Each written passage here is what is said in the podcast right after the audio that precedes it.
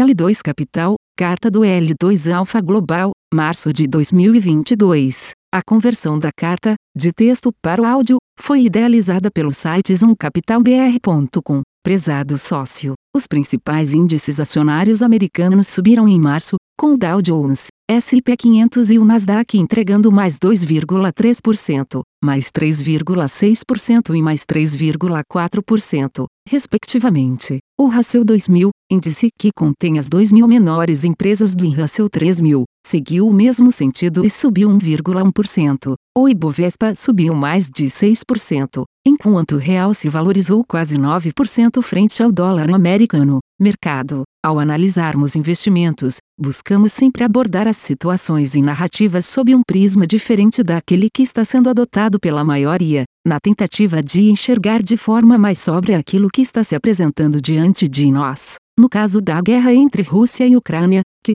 como esperado, segue sob os holofotes dos noticiários do mundo afora, tentamos nos distanciar dos vieses midiáticos para avaliarmos de forma mais racional as implicações do conflito. Nunca havíamos visto tamanho apoio do mundo inteiro a um país e isso, por incrível que pareça, acaba se tornando prejudicial a todos, já que faz com que o conflito se estenda e mais atrocidades sejam cometidas. Nosso lado cético nos diz que é justamente o que a indústria de armamentos deseja, mas vamos deixar essa parte de lado. Uma das pautas do governo Biden nos era de mudar a matriz energética do país. Isso seria um trabalho mais que árduo, quase impossível, como fazer com que milhões de pessoas parem de usar petróleo e comecem a usar fontes de energia supostamente limpas, como eólica e solar, aceitando passivamente o enorme custo que tal mudança acarretaria. Ah, nada como uma guerra para que isso possa acontecer e a culpa do aumento dos preços possa ser colocada em outro país. Sendo mais que objetivos,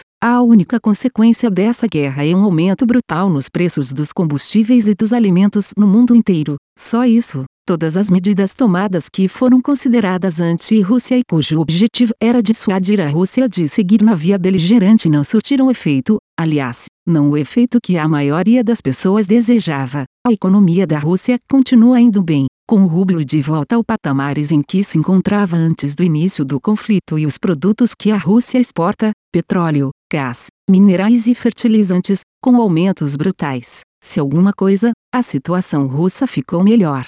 Já dissemos antes e voltamos a repetir: não somos a favor de conflito algum e preferimos que as pendências sejam resolvidas de forma amistosa, contudo, não podemos deixar de notar que essa guerra já estava sendo preparada há vários anos. Nigel Farage alertou para isso em 2014 e Stephen Cohen há mais tempo ainda. Aliás, se alguém quiser uma sugestão de um livro excelente e fora do radar da maioria das pessoas, sugeriríamos o with Rússia, do Stephen Cohen. Esse conflito que se arrasta está tendo repercussões fortes em várias commodities e no setor de shipping, porém o que mais nos interessa é o setor de urânio. O preço do metal subiu mais durante março e atingiu máximas não vistas há vários anos. Segundo nossos cálculos, isso é apenas o começo, mas sanções à Rússia, especialmente no setor de urânio, estão sendo votadas no momento e, caso aprovadas, podem levar a uma corrida ainda maior pelo metal. Independente disso, nossa tese não está relacionada à guerra ou depende dela para se concretizar.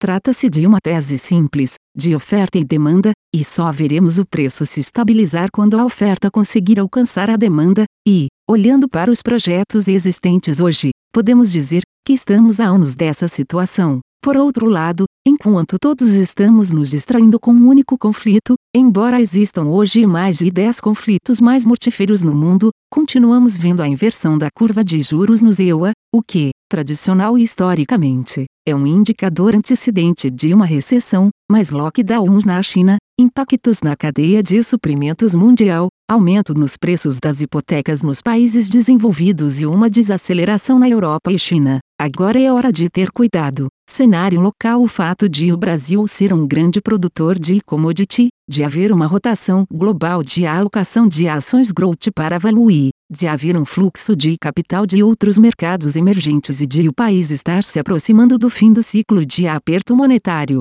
enquanto outros países estão apenas no começo tem contribuído para um desempenho positivo da Bolsa e da Moeda Brasileira. O Ibovespa teve uma alta de 6,1% em reais, ou 15,9% em dólar. O real, por sua vez, teve o melhor desempenho dentre as principais moedas e encerrou o mês com alta 8,8% e, com isso, segue na liderança de 2022 com uma apreciação de mais de 17%. As leituras de inflação no acumulado de 12 meses continuam acima dos 10% e, apesar da alta dos preços dos insumos, por consequência da guerra, espera-se que haja uma redução da pressão inflacionária, que convergeria para algo em torno de 7%. A expectativa, segundo o próprio presidente do Banco Central, é de que a taxa Selic siga seu ciclo de alta até o patamar de 12,75% a L2 Alpha Global FinCP mais uma vez e surpreendentemente, nosso fundo teve um bom mês. Dissemos surpreendentemente, porque temos uma exposição gigantesca ao dólar, e devemos continuar assim. Já dissemos várias vezes que não especulamos com moedas, mas preferimos alocar nossas economias em uma moeda forte o mais forte possível, já que o dólar, como dissemos antes, tampouco é a moeda. Desde 2011, somente um ano no real conseguiu resultado melhor que o dólar e foi justamente 2016 e podemos dizer que esse resultado foi reação ao overshooting de 2015, quando o real perdeu quase 50% do seu valor contra o dólar. Como mencionamos na nossa carta do mês anterior, finalizamos o trabalho em outra tese de investimento assimétrica, com a qual estamos muito empolgados. Já fizemos os primeiros investimentos no fundo e devemos aumentar daqui para frente. É importante ressaltar que, em função de uma maior alocação em teses de investimento assimétricas como o urânio e o shipping, esperamos que nosso fundo se torne mais volátil. Mais uma vez, gostaríamos de agradecer a você pela confiança e pelo prestígio. Cordialmente, Marcelo Lopes, L2 Capital Partners. A conversão da carta, de texto para o áudio, foi idealizada pelo site zoomcapitalbr.com. Aviso legal. É recomendada a leitura cuidadosa do regulamento dos fundos pelo investidor antes de tomar a decisão de aplicar seus recursos. A rentabilidade passada não representa a garantia de rentabilidade futura. A rentabilidade, quando divulgada, não é líquido de impostos. Fundos de investimento não contam com garantia do administrador, do gestor, de qualquer mecanismo de seguro ou fundo garantidor de crédito, FGC. Para avaliação da performance de um fundo de investimento, é recomendável a análise de, no mínimo, 12 meses. A gestora não se responsabiliza por quaisquer decisões tomadas tendo como base os dados deste documento. As informações aqui contidas têm caráter meramente informativo e não constituem qualquer tipo de aconselhamento de investimentos ou oferta para aquisição de valores mobiliários. Os investimentos em fundos de investimento e demais valores mobiliários apresentam riscos para o investidor. Os fundos de ações com renda variável podem estar expostos a significativa concentração em ativos de poucos emissores, com os riscos daí decorrentes.